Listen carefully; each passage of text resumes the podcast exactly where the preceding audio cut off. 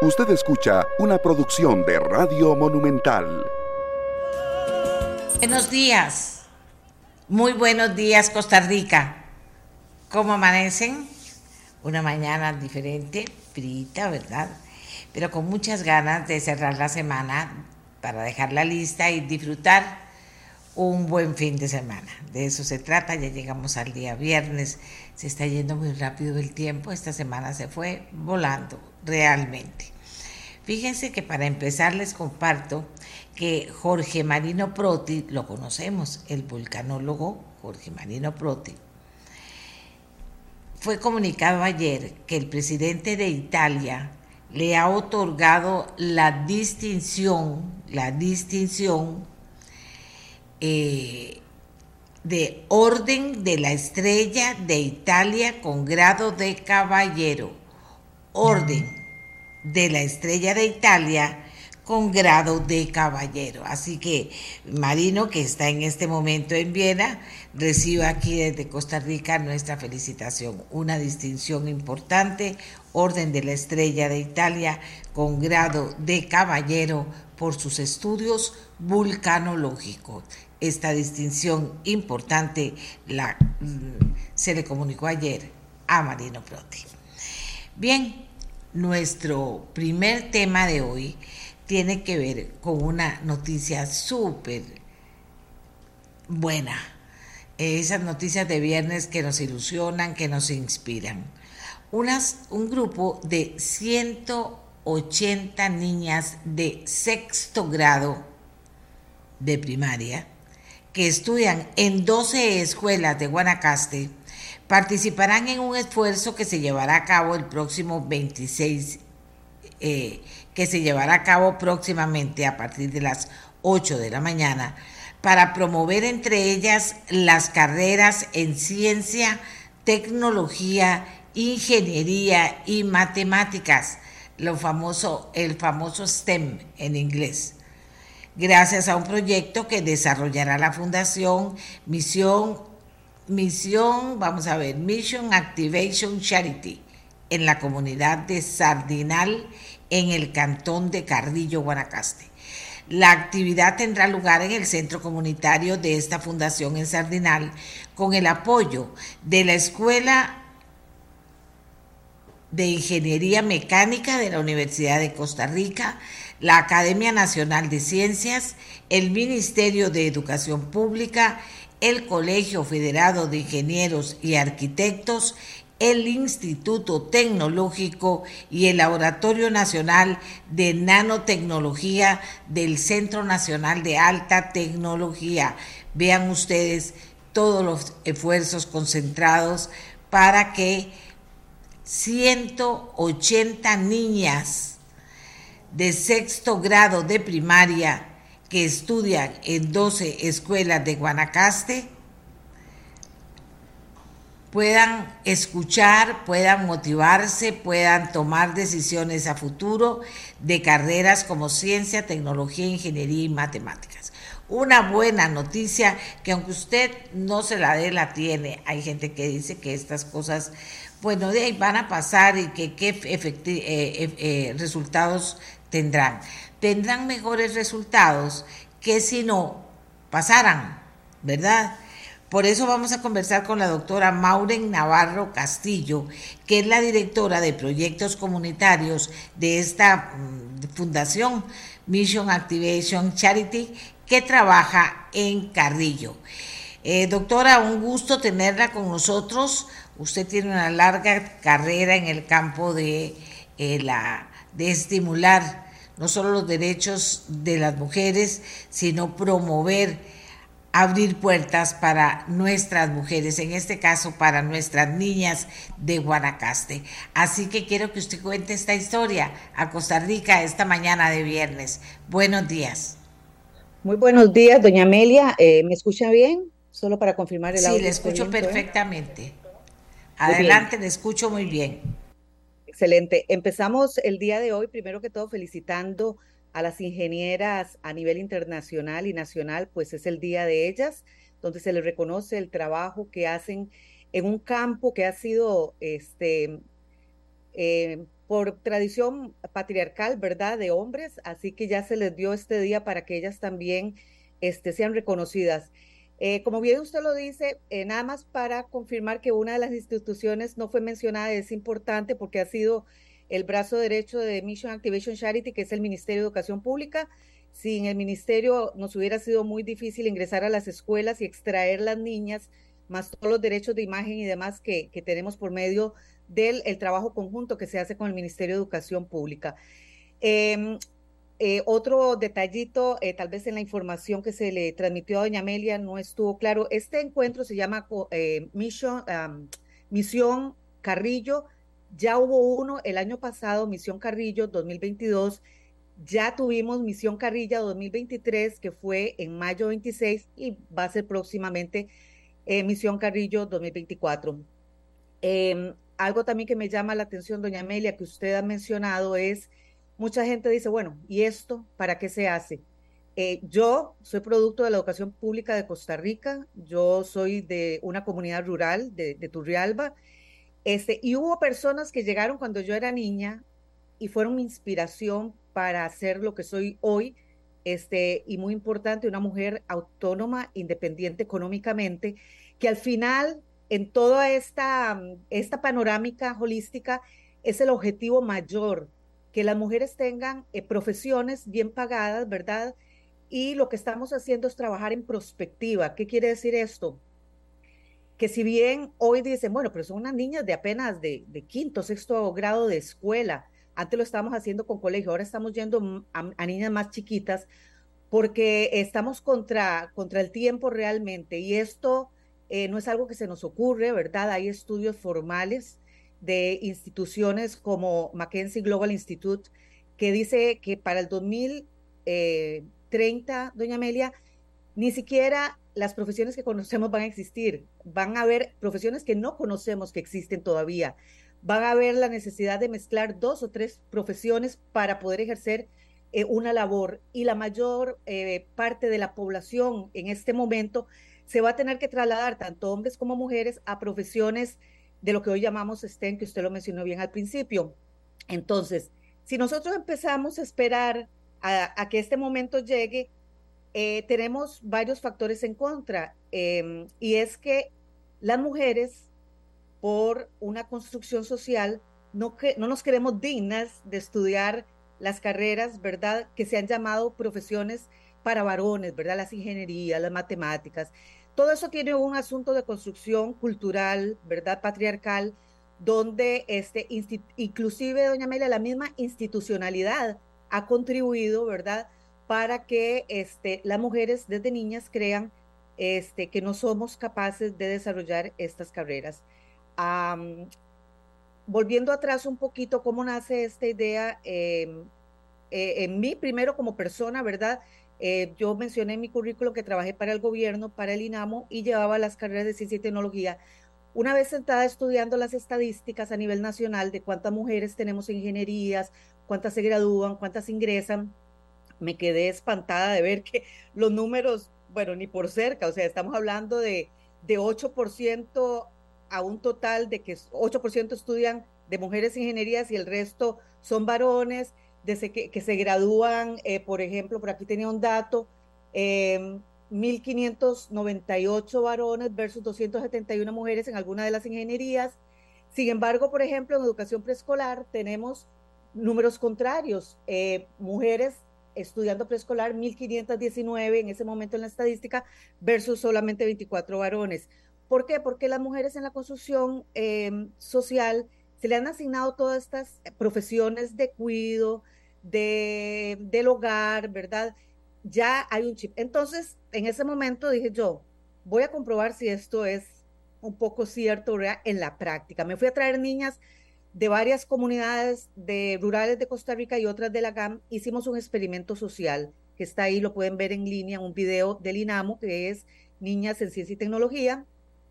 Y les pregunté, entre todas las cosas, ¿verdad?, qué pensaban hacer en el futuro, que cómo se veían, qué querían estudiar todas las niñas mencionaron profesiones estandarizadas o estereotipadas de mujeres. Quiero ser maestra, quiero ser enfermera, ¿verdad?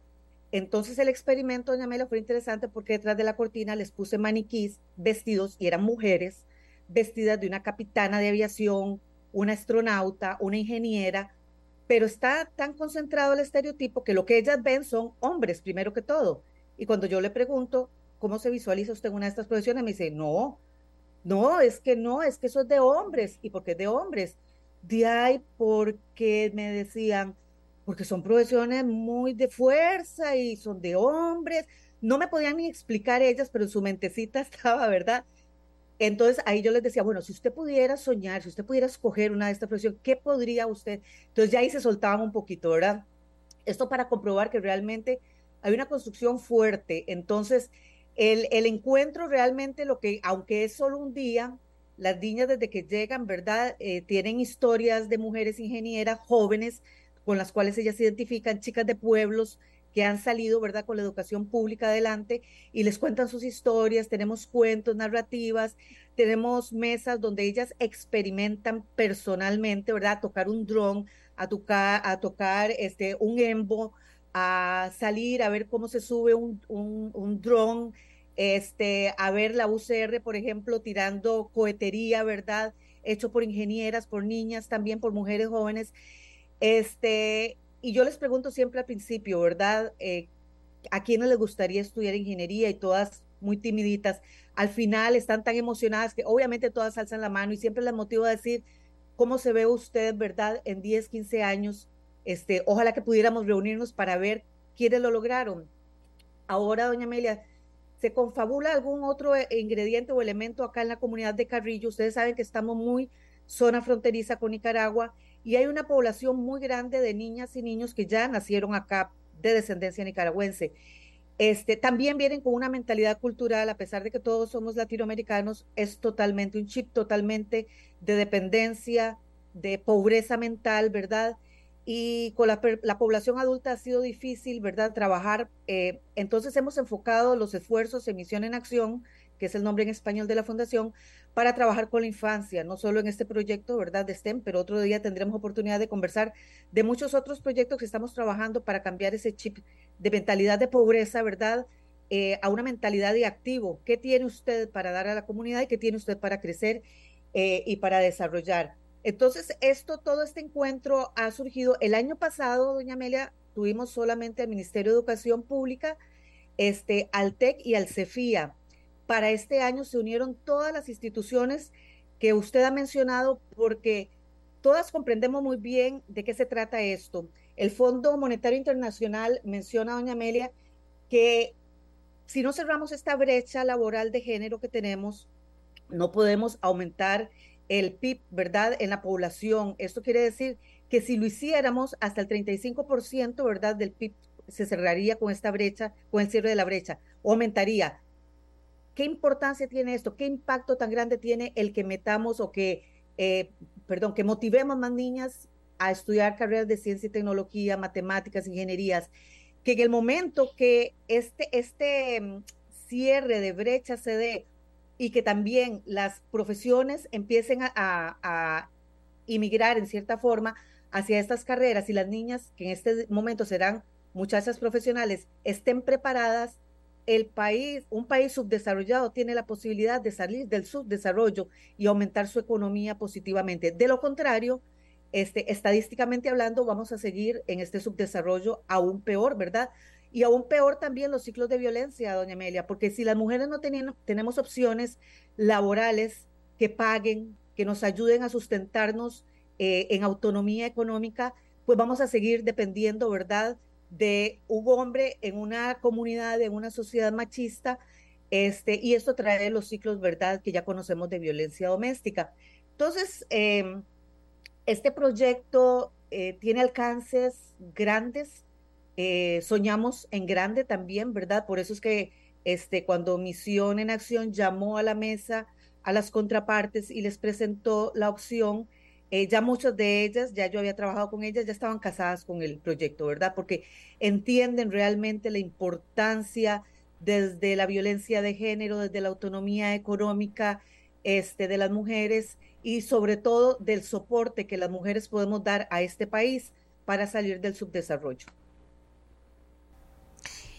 Fíjese que yo he comentado aquí en el programa, porque me han comentado familiares de muchachas de colegios de primer orden, de muchachas eh, con buenísimas calificaciones en todo el área de, matemáticas, de ciencias, pero así buenísimas, decían corrido, que a la hora de, de decidir ingresar a la universidad, primero comienzan a pensar, pero les dicen por qué no ingeniería, por qué no esto, y al final cuando toman la decisión eh, se van para educación, se van para psicología, y entonces eh, la misma familia le pregunta, pero mira, no, es, no tenemos nada en contra de esas profesiones, pero tenés una gran habilidad para las STEM, entonces, ¿por qué no lo haces? Bueno, y se quedan en educación y se queda y que no sea importante, vuelvo a decir, pero estamos dentro de este tema enfocando esto que estoy contando y en psicología, etcétera. Por supuesto que son hiperbrillantes también en eso,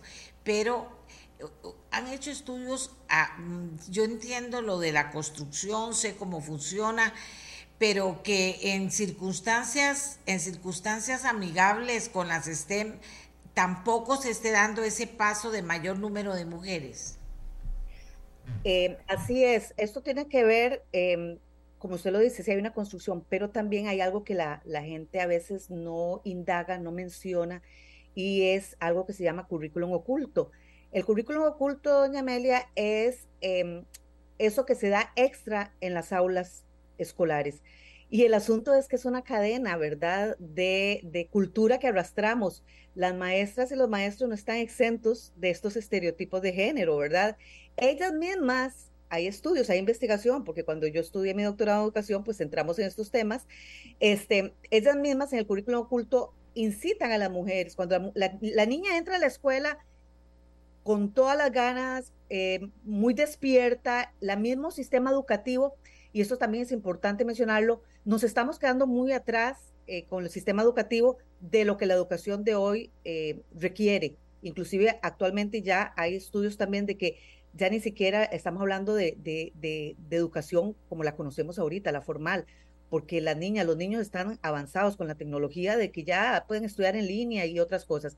Pero volviendo a la, la educación en el aula, ¿verdad? La niña le dice a la, a la chiquilla, cuando la chiquilla empieza a soñar y a despertarse, que tiene habilidad con la matemática.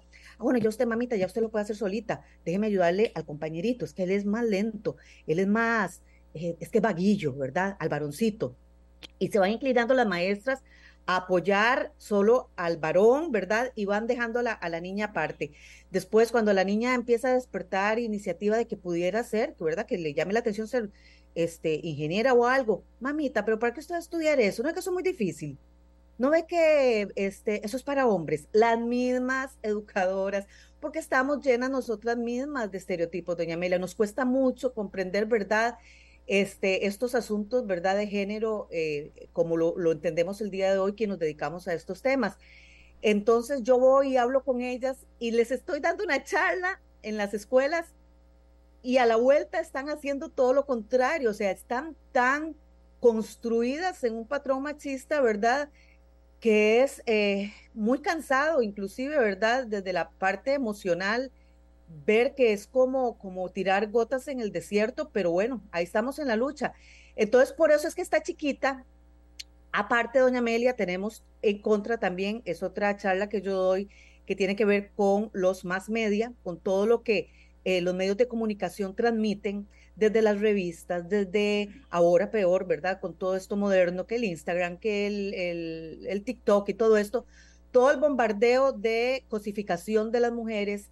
Entonces, em, las estadísticas, los especialistas a nivel de, de, neurología dicen que todo lo que captamos, y usted lo debe saber muy bien como, como especialista en esto, en medios de comunicación, por el ojo, ¿verdad? Este, captamos, pero solo un porcentaje es lo que procesamos ¿verdad? Como el 5% y el resto se queda en el subconsciente, ahí grabadito.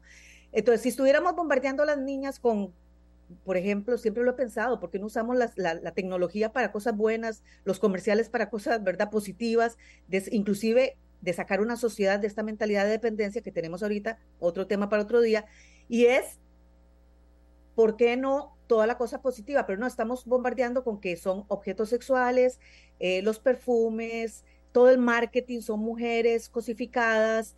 Y, y, aunque usted le diga este, en una clase a una niña, no, usted es muy inteligente, usted puede ser ingeniera, este, vieras que todo eso que queda ahí en el subconsciente, a la hora que usted dijo ese ejemplo, eso es lo que va a salir. Y es lo que va a salir, no soy suficiente. No, es que seguramente es difícil. No, es que eso es para los hombres. No, es que yo mejor algo más suavecito, ¿verdad? Algo más que vaya conmigo.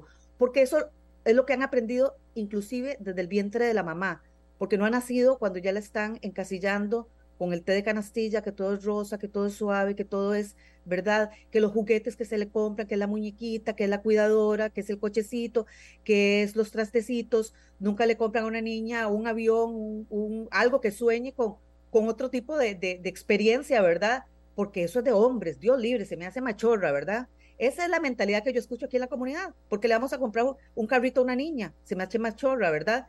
No piensa que puede ser ingeniera, que lo va a destruir, que lo va a volver a armar. No, no les da eso, ¿verdad? Igual para los hombres, ¿verdad? No le compran una muñeca porque se me va a hacer gay. Este, no piensan que es un buen cuidador el día de mañana, que va a ser un buen papá, etcétera. Entonces, sí, esto cuesta mucho, doña Amelia, y es lo que traiciona a las niñas a la hora de tomar las decisiones, ¿verdad? A la hora de que ya están en ese paso de decir si yo puedo. Eh, yo creo mucho, doña Amelia, en los ejemplos a seguir, porque como le digo y le dije al principio, yo soy eh, producto de eso. Yo vi ejemplos buenos que llegaron y me dejaron un mensaje y me hicieron soñar en grande. Y soñaba a los ocho años con montarme un avión cuando no había mucho televisión y esto y no sabía ni cómo eran por dentro, ¿verdad? Entonces yo soñaba en grande. Yo decía, ¿cómo será montarse un avión? Y lo logré. Me costó mucho esfuerzo, estudiar mucho para poder montarme la primera vez en un avión. Este, y eso fue porque alguien me inspiró, porque, porque me, me permitió soñar, ¿verdad?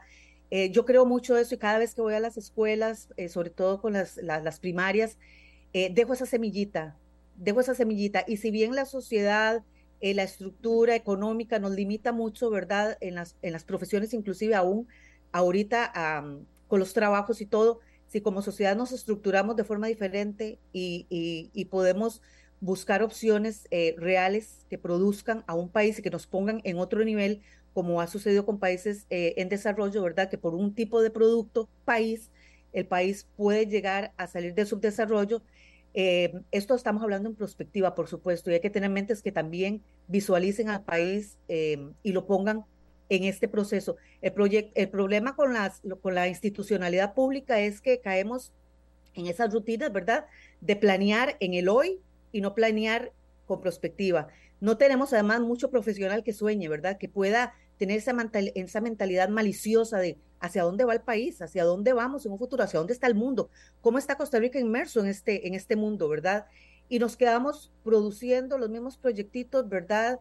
De, de, sobrevivencia, básicamente, ¿verdad? Para todo un país. Entonces, con, con este proceso que hemos eh, estado trabajando ya este, este segundo año y esperemos seguirlo, es empezar a bombardear y luego empezar a amarrar, ¿verdad? Con otros proyectos que la Fundación está trabajando, con otras universidades nacionales e internacionales, porque tenemos también colaboraciones internacionales, eh, seguir amarrando esta, esta gotita que dejamos en un día y seguirle dando seguimiento ¿verdad? mensual a esas niñas, darle seguimiento para llevar una estadística realmente y empezar este, a trabajar en esa deconstrucción de patrones, ¿verdad? Y eh, de empoderamiento de estas niñas que también vienen, también muchas, porque esta, esta comunidad, doña Amelia, yo no sé si usted lo sabe, Carrillo, este, tiene una población migrante que el gobierno central no tiene idea, porque con la pandemia, aquí la gente pasaba como si nada, ¿verdad? Como por, por el jardín. Y tenemos una cantidad que sería interesantísimo para otro programa, doña Amelia, eh, de migrantes que no están ni censados, ¿verdad? No hay censo de eso, bueno, no hay censo ni de nosotros, porque aquí nunca pasó el censo, eso es otro tema también, y, y, no, y no, no, y lo manejamos nosotros. Yo sí puedo hablar con estadísticas porque además la fundación tiene una clínica que provee asistencia médica a comunidad vulnerable y la comunidad que atendemos es población migrante. Entonces, eh, estas, estas niñas y estos niños ya nacieron acá y son costarricenses y tenemos que cambiar ese chip porque si no, este país se nos va a ir de pique, ¿verdad? Con una comunidad totalmente dependiente, con una mentalidad de soy pobrecito, no tengo que dar, no tengo que comer, no tengo nada. Este, y si eso le transmiten en el hogar a, esta persona infante, ¿verdad? Esta niña, este niño, eh, esto se nos va, es una bola de nieve, ¿verdad? Se nos va a volver este, un país incontrolable en crimen, en delincuencia, en prostitución, en drogadicción, etcétera, ¿verdad? Entonces, por eso es que estamos trabajando ahorita fuertemente con la infancia a ver si podemos contribuir con un cambio también de patrones mentales, ¿verdad? Y este es uno de los proyectos, ¿verdad?, que, hemos eh, estado comentando con usted, doña Amelia, el día de hoy, específicamente niñas eh, para carreras en futuro de STEM. Está muy interesante, es aplaudible, por supuesto que es muy bueno lo que se está haciendo, nadie lo niega. Usted ha hablado mucho de cómo han construido alrededor de esas niñas una mentalidad que nosotros de alguna manera tenemos que, con, con mucho tino, diría, hay que ir cambiando que tengan otras perspectivas, otras oportunidades. Ha hablado mucho de cómo han estudiado a las niñas. Ya casi se nos acaba el tiempo, pero quería preguntarle si les han preguntado también en estos ejercicios a las niñas qué piensan ellas y qué es lo que ellas dicen. Claro que sí, doña Amelia. Casualmente eh, esa es la alarma más grande que, que yo tengo este, y me da mucho pesar como profesional en ciencias sociales, como una persona que ama, ¿verdad? Volvió, me pude haber quedado en Estados Unidos trabajando, que me ofrecieron trabajo en la universidad, volví a mi país para contribuir de alguna forma a mi país. Y me da mucha tristeza ver y sentir el sentir de, de estas criaturas, ¿verdad? Porque eh, usted no me la va a creer, pero muchas de estas niñas, sus aspiraciones son ser mamá a los 14 años, a los 15 años, porque ya son cuidadoras, ya son hermanitas de 7, 8 niños más y ya a los 11, 10 años son cuidadoras.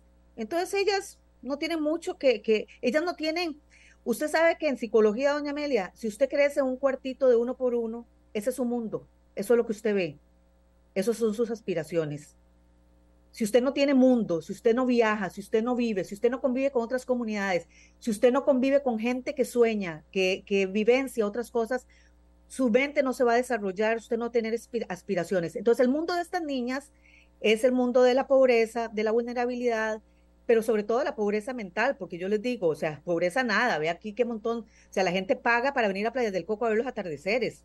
Eso es una riqueza, ¿verdad? Hay que saber valorar eh, que, hay ambientes, ¿verdad? Eh, si bien hay una pobreza económica que tal vez no tengo suficiente sobre la mesa para comer, la educación en Costa Rica nos permite de que esa niña pueda ir a la escuela, ¿verdad? Todas tienen becas aquí, becas CIMAS y todas estas eh, dependencias del gobierno.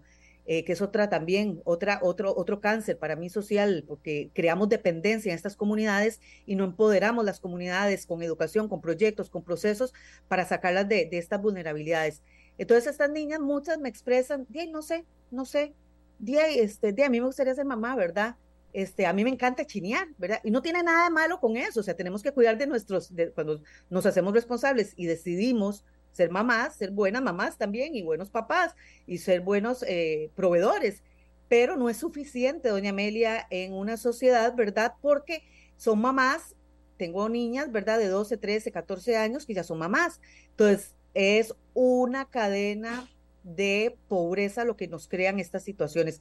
Entonces, no crea, doña Amelia, es, es, eh, se trabaja duro, ¿verdad? Para cambiar todas estas mentalidades eh, para sacarlas de esos ambientes también. Por eso tenemos dentro del centro, eh, eh, otro día que hablemos solo de la fundación, ¿verdad? Proyectos de música, arte, teatro con comunidad vulnerable, tenemos proyectos de deporte, tenemos este, clínica móvil que va y ve todas estas poblaciones médicas, ¿verdad? Tenemos misiones que vienen, interactúan, tenemos niñas, niños que vienen de, de otros países para que ellos vean, para que estas criaturas vean, ¿verdad? Ejemplos de que existe otra vida, que no es solo lo que han venido a, conocer en esta comunidad de pobreza entre latas y piso de tierra, que, que, con la educación en Costa Rica, ¿verdad? Podemos soñar todavía, este, aunque en otros países se habla de, un sueño, eh, eh, que, la, que la democracia no necesariamente dice, dicen algunas teorías, ¿verdad? Eh, que no engañemos a la gente que podemos soñar tan grande, ¿verdad? Que no todo el mundo puede ser presidente, y es cierto, pero sí que podemos con la educación de Costa Rica eh, estudiar por lo menos hasta ahorita y ojalá que se mantenga así gratuitamente, sabe hasta cuándo, ¿verdad? Este, yo sí las, las motivo mucho, sigan sus estudios, Eh, les hablo muy claro, estas niñas, y esto, y hablando en general de niñas y niños, doña Amelia, que, que me encantaría otro día tener oportunidad de conversar con usted, te hablan de temas de drogadicción, de drogas que yo no conozco como adulta, no conozco, se las manejan todas, de conocen a los narcos más grandes acá de la zona porque conviven con ellos. O sea, ese es el mundo en que están estas criaturas. ¿Hacia dónde va Costa Rica, doña Amelia, con, estas situaciones? Si no nos enfocamos en esta niñez y sacamos eh, esas mentecitas de ese mundo, ¿verdad? Y les eh, hacemos, les ponemos otro panorama, ¿verdad? De que existen otras posibilidades de salir de la pobreza. Y en caso de las niñas, que existen eh, otras opciones más que ser madres, adolescentes, ¿verdad? Y vivir de la dependencia del gobierno, porque yo creo que por ahí es donde lo ven, ¿verdad? Si soy mamá, me dan una beca, si soy mamá, me lleva un comestible, si soy mamá, me dan una casa de bono, etcétera, etcétera. Un tema para otro día, doña Amelia, pero también sumamente importante. Navarro Castillo, directora de proyectos eh, comunitarios de esta fundación que trabaja en Carrillo. El tema eh, de que 180 niñas de sexto grado de primaria que estudian en dos escuelas de Guanacaste participen en un esfuerzo, se les trate de cambiar la mentalidad, les construyan otra realidad en la que ellas podrían estar inmensas, sin duda alguna es muy importante. Y es un mensaje también para todas las escuelas y colegios de este país, obviamente, si no lo están haciendo. Claro, la realidad en Guanacaste y en Carrillo no es la misma que la realidad de muchas zonas eh, del país. Eh, eh, es más problemática, digámoslo de alguna manera, pero con más razón. Imagínense que de estas zonas pudieran salir muchísimas muchachas conectadas con todo lo que son las matemáticas, con todo lo que es todo lo que es ese mundo. Y yo digo matemáticas porque casi que comienza por ahí. porque no les tengan miedo a las matemáticas y porque vean qué gran fortaleza es que no les cueste la matemática y que puedan salir adelante. También para los maestros que tienen en sus manos estas niñas, obviamente, y las maestras, ¿verdad? Que lo que, que, que se esté haciendo un esfuerzo por ayudarlas a abrir la mente sobre posibilidades y verse ellas ahí en esas nuevas posibilidades, pues si todo el entorno les está machacando otra cosa, se perderían estos esfuerzos como el que estamos comentándole a ustedes hoy. Y hay que hablar con las niñas desde pequeñas de matemáticas, hay que hablar de ciencia, de tecnología, de ingeniería, hay que hacerlo en la forma más positiva posible para que ellos lo entiendan y así todos y cada uno de nosotros pueda colaborar en este esfuerzo que está haciendo la doctora Maureen Navarro Castillo en este momento en Carrillo. Así que muchas gracias por habernos acompañado. Vamos a hacer, eh, eh, vamos a, vamos a ver si ya está listo nuestro siguiente invitado para que podamos, eh, por tanto, conversar sobre otro tema de viernes y de junio, el mes del ambiente. Proyecto Bosque Rural, 5.000 árboles que dotarán de oxígeno a un promedio de 84 mil personas al año en Costa Rica. ¿Vale la pena hablar de esto? También vale la pena hablar mucho de esto, porque mientras más árboles se planten en este país, mejor país seremos también. ¿De acuerdo? Hagamos eh, nada más, confirmar, hagamos una pausa y volvemos con nuestra otra mujer, siguiente invitada. Amigos y amigas, ya vamos a tener conectada nuestra siguiente invitada para que nos pueda hablar de este proyecto, Bosque, Proyecto Bosque Rural en la zona de Alto Pacuare. Mujeres, oigan qué bonito. Mujeres cuidan más de 3.000 árboles en Sarpiquí y Alto Pacuare. En Turrialba es esto. Para este año 2023 se coordina la siembra de 2.000 nuevos árboles endémicos, florales, frutales y maderables, para un total de 5.000 árboles que van a dotar de oxígeno a un promedio de 84.000 personas al año en Costa Rica. Este es un proyecto Copenhague, de la cooperativa Copenae y nosotros tenemos a Nasira Burgos Verdugo, gerente de Relaciones Institucionales y Sostenibilidad, para que nos cuente esta historia. ¿Qué les parece? Nasira, muy buenos días, cuéntenos esta historia. Buenos días, doña Amelia. ¿Cómo le va? Mucho gusto y muchas gracias por el espacio. Y un saludo a sus radioescuchas. Cuéntenos cómo nace esta idea y cómo se desarrolla. Claro que sí. Bueno, eh, Copenhague tiene seis programas de sostenibilidad aproximadamente y uno de ellos es Bosque Copenhague. Bosque Copenhague nació a raíz de la celebración del Bicentenario de Costa Rica con la intención de sembrar eh, 200.000 árboles a raíz de los 200 años que se celebraban. Nosotros trabajamos este proyecto con la Fundación Banco Ambiental, que es el, ente, digamos, integrador de la iniciativa. Y bueno, ponemos un granito de arena en, esa meta de los 200 mil árboles. Em, como Copenhague siempre buscamos el bienestar. Eh, uno de nuestros principios es el compromiso con las comunidades y definitivamente eh, esta es una excelente oportunidad para eso y un compromiso con el ambiente. Eh, hoy día tenemos 3.000 árboles sembrados ya en, los diferentes, en las diferentes poblaciones, como usted lo mencionaba, una de ellas es Alto Pacuare, territorio indígena en Turrialba, eh, y las otras dos zonas son en, el área de Zarapiquí. ¿Cómo se definen estas áreas? Bueno, eso se hace en conjunto con la Fundación Banco Ambiental, que son expertos en el tema y que pueden definir la viabilidad de cada bosque. Más o menos así es que funciona, doña Amelia. Vamos a ver qué dicha que decidieron sembrar muchos árboles. ¿Cómo les va con esta primera etapa de siembra? ¿Cómo les ha ido? Porque con los árboles no solo sembrarlos, es cuidarlos, estimularlos, hasta que se van convirtiendo en, yo digo personitas, ¿verdad? Como la gente, en un momento en que ya pueden ser autosuficientes. Bueno, eso es, parte importante de la metodología de trabajo de, esta iniciativa, de este proyecto. ¿Por qué? Porque, bueno, no es solamente definir qué especies se van a sembrar, que obviamente tienen que ir acorde con las condiciones de cada zona. Esto lo hacemos en conjunto, perdón, en conjunto con la Fundación Banco Ambiental, sino también a raíz de este proyecto se generan empleos verdes. ¿Qué quiere decir esto? Bueno, que le damos la oportunidad a cierta parte de la población definida por la Fundación Banco Ambiental en conjunto con las asociaciones de desarrollo de la zona, de dar empleo, por ejemplo, a jefas de hogar que pueden encargarse a lo largo de cinco años, doña Amelia, de darle mantenimiento a estos árboles para que puedan crecer óptimamente y no, y no se pierdan, eh, no mueran en el camino. A partir de los cinco años ya el, ya el árbol está completamente consolidado y ya pasa eh, esa persona, digamos, a asumir tal vez otro árbol.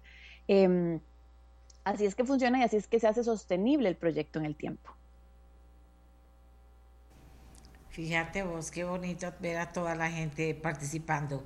¿Ustedes aportan voluntarios? Nosotros tenemos eh, algunos programas de voluntariado, digamos, a nivel interno con el personal de Copenhague, más allá de, cuidar los árboles a lo largo de los cinco años, es un tema de integración, concientización, educación de la población.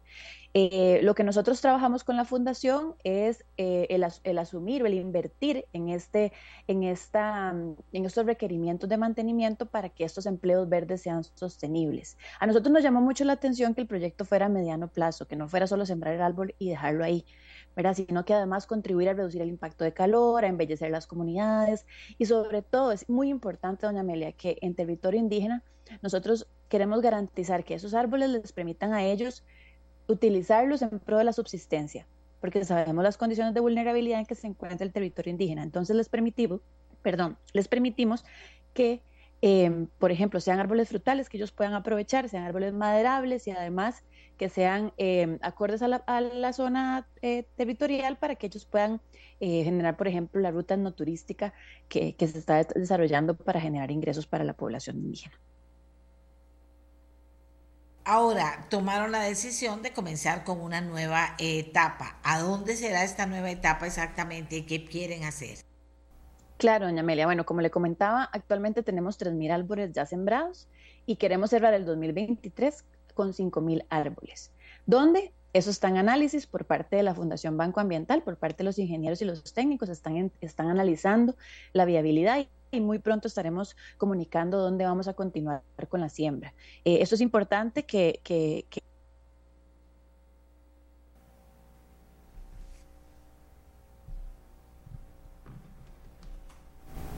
¿Aló?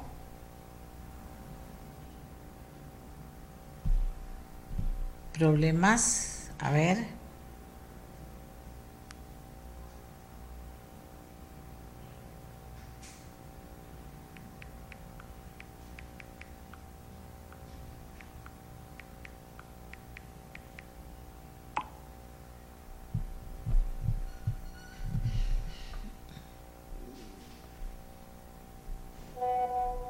Creo que me fui un, poquito, eh, doña Amelia. No ah, sí, te fuiste, te fuiste, pero ya regresaste. Qué dicha, qué dicha.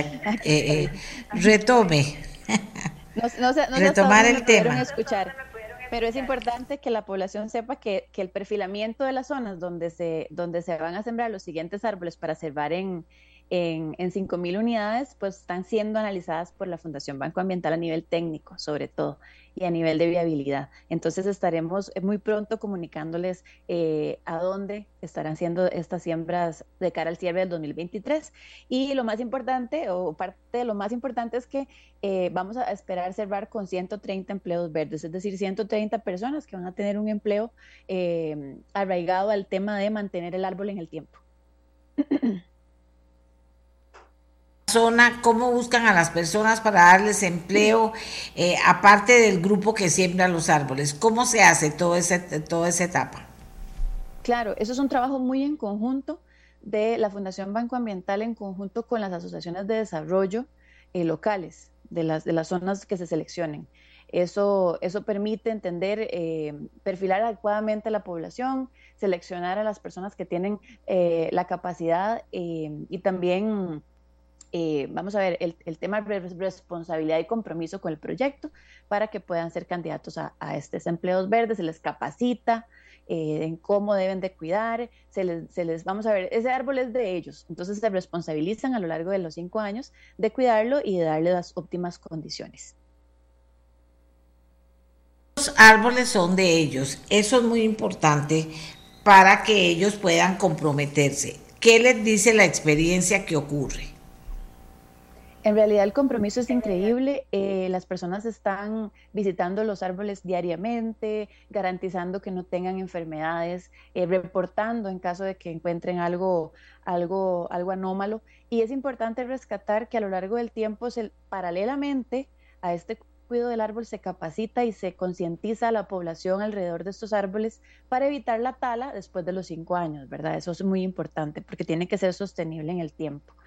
Entonces eso nos permite garantizar de cierta manera que, el bosque tenga un sentido, ¿verdad? Eso es en el tiempo.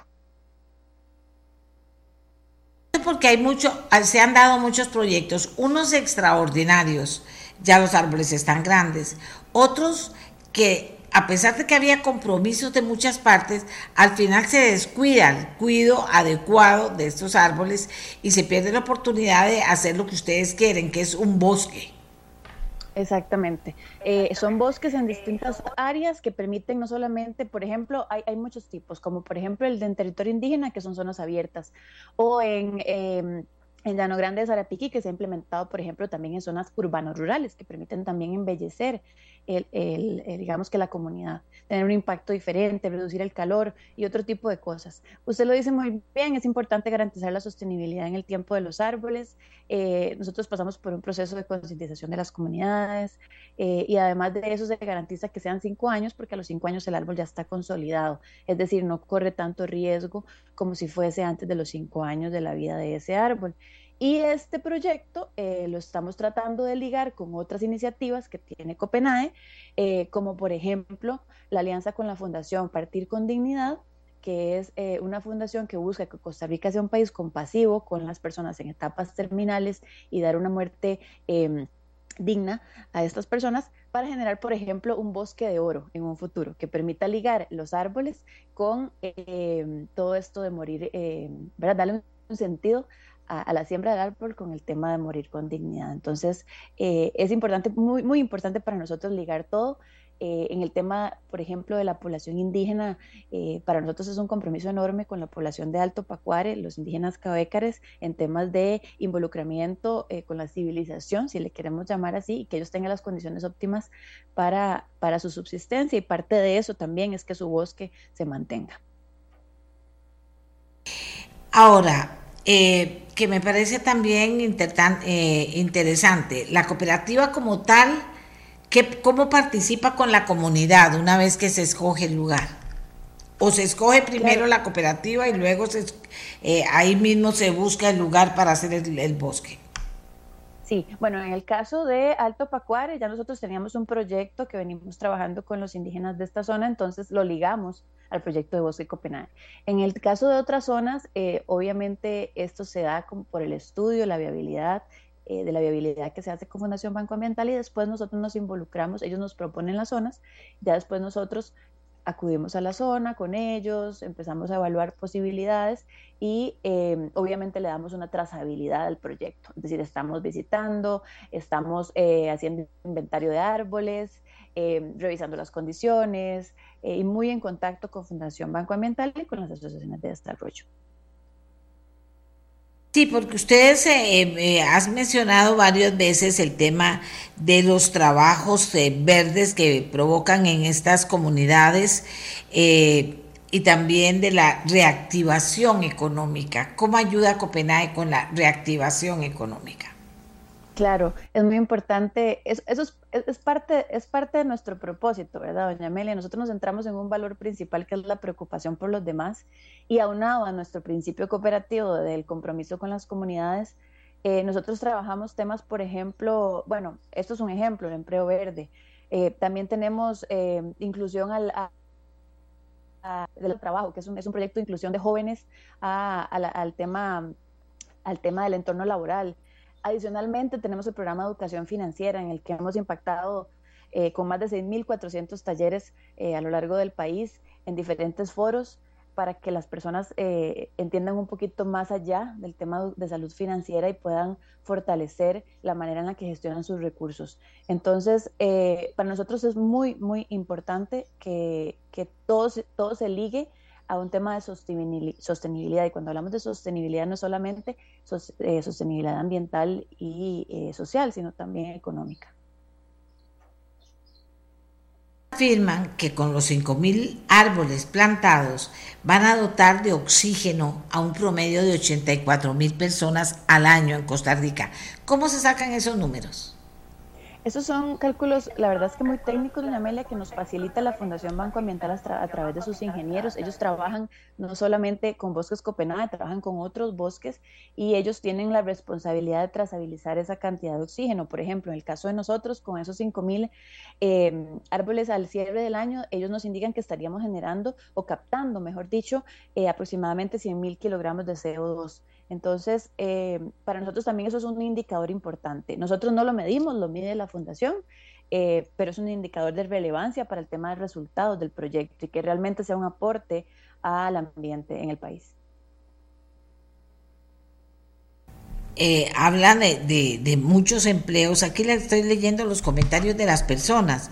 Las personas con todo este tipo de proyectos se ilusiona y con la idea de que sean sostenibles, de que crezcan, de que tengamos de verdad esos bosques y se puedan ver desde, desde arriba, si fuera posible, por parte de toda la gente, y lo que finalmente le dan, le dan al país, le dan al ambiente. Esta fundación alemana, háblenos un poquito más de ella, cómo contactaron, eh, cómo trabajan aquí en Costa Rica. Claro, con mucho gusto, doña Amelia. La Fundación Alemana para la Cooperación eh, nos da acompañamiento. Y cuando digo acompañamiento es que ellos trabajan con nosotros enseñándonos cómo generar una, eh, una integralidad en los proyectos sostenibles, ¿verdad? de sostenibilidad. Em, ellos nos asesoran y nos acompañan.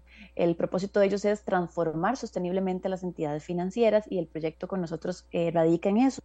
¿Por qué la Fundación Alemana? Bueno, porque ellos están enfocados en temas de sostenibilidad, sostenibilidad en entidades financieras y no solamente eso, sino que además ellos, em, Alemania es un país pionero en temas de, banca cooperativa, cajas de ahorro, eh, banca solidaria, ese tipo de cosas, y para nosotros son un ejemplo, un ejemplo a seguir como país en temas de cooperativismo. Pero más allá de eso, en temas de sostenibilidad, en que Europa, por supuesto, está mucho más avanzado que nuestro país, aunque ellos sí rescatan que Costa Rica es un país que va muy avanzado en comparación a sus pares.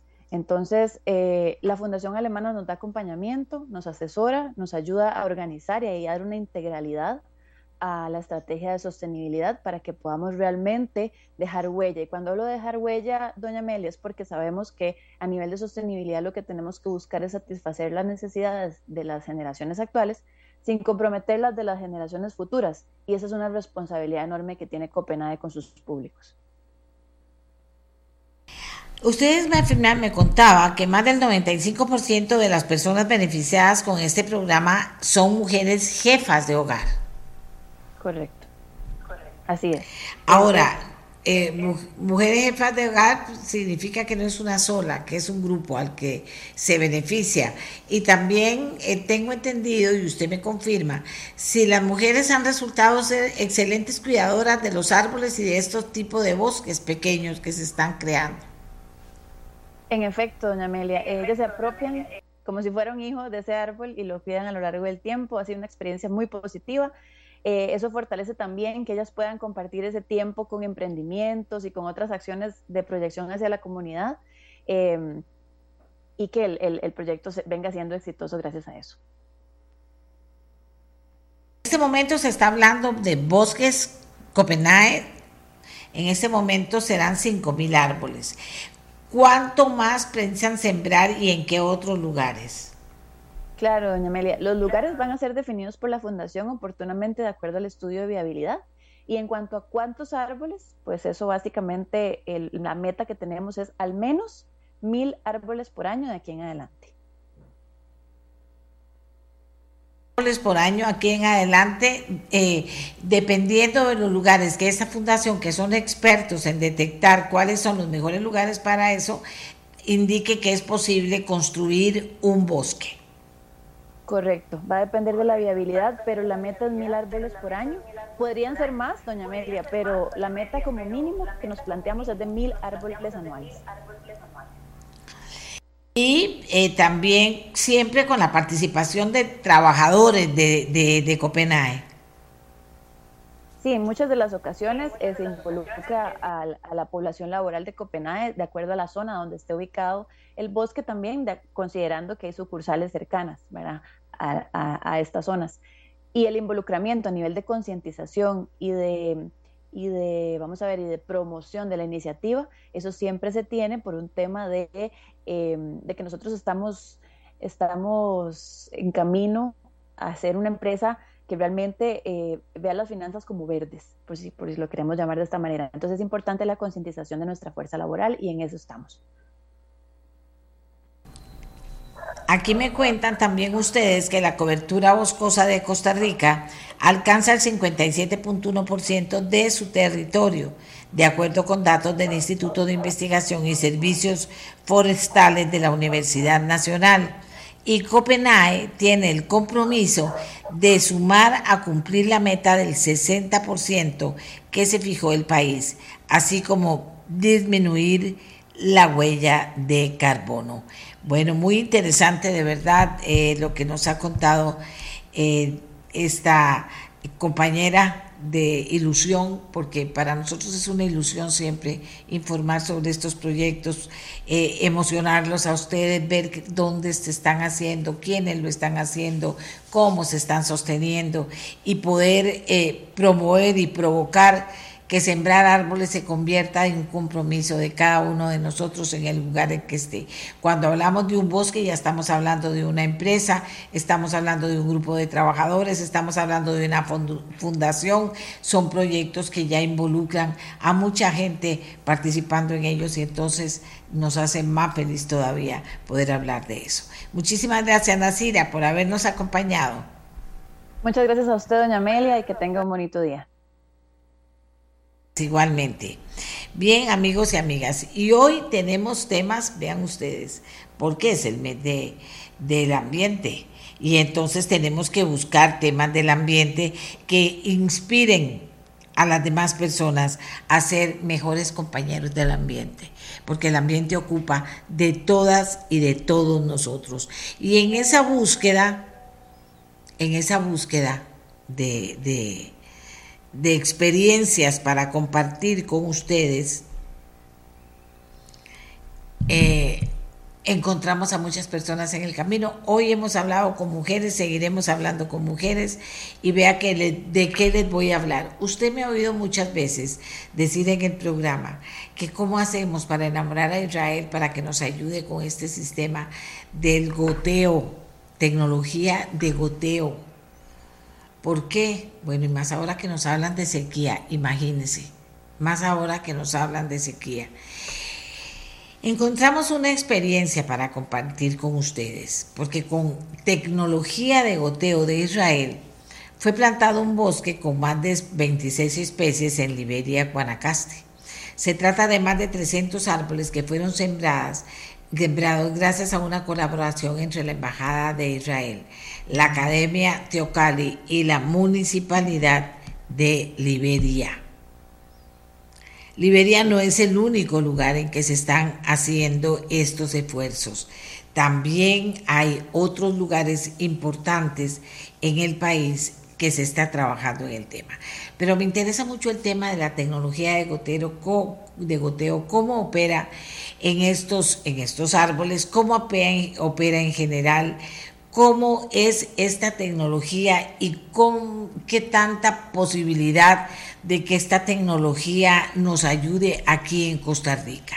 Entonces, vamos a hacer una pausa y cuando regresemos vamos a comenzar a conversar con nuestras invitadas sobre este sistema de goteo que se plantan bosques con el sistema de goteo, se produce con el sistema de goteo. Entonces, ¿qué tanta importancia tiene cómo se finalmente cómo es que se da y tercero, ¿cuánta ayuda podemos esperar de Israel para poder ayudar en nuestro país? Entonces, eh, bueno, ya están listas nuestras invitadas, vamos a conversar con ellas. Eh, una es Milena Ross, directora de Cooperación Internacional de la Embajada de Israel, y otra es la ingeniera Kimberly Vargas, experta en riego por goteo de Nadanjain una proveedora mundial de sistemas de riego. Así que vamos a hablar de tecnología de goteo, vamos a hablar de sistemas de riego y vamos a hablar, por supuesto, de cooperación de Israel con Costa Rica en ese sentido. Eh, señoras, muy buenos días. Eh, la saludo a las dos y comienzo con doña Milena Rosa. Adelante. Buenos días, doña Amelia. Muchas gracias por, por, este espacio que nos brinda para poder presentar los proyectos que realizamos desde la Embajada. Cuéntenos cómo funciona esta cooperación. Eh, bueno, generalmente lo que hemos buscado son espacios en los que la tecnología de Israel pueda contribuir al desarrollo de, de Costa Rica y de las comunidades. Eso es básicamente lo que estamos haciendo acá.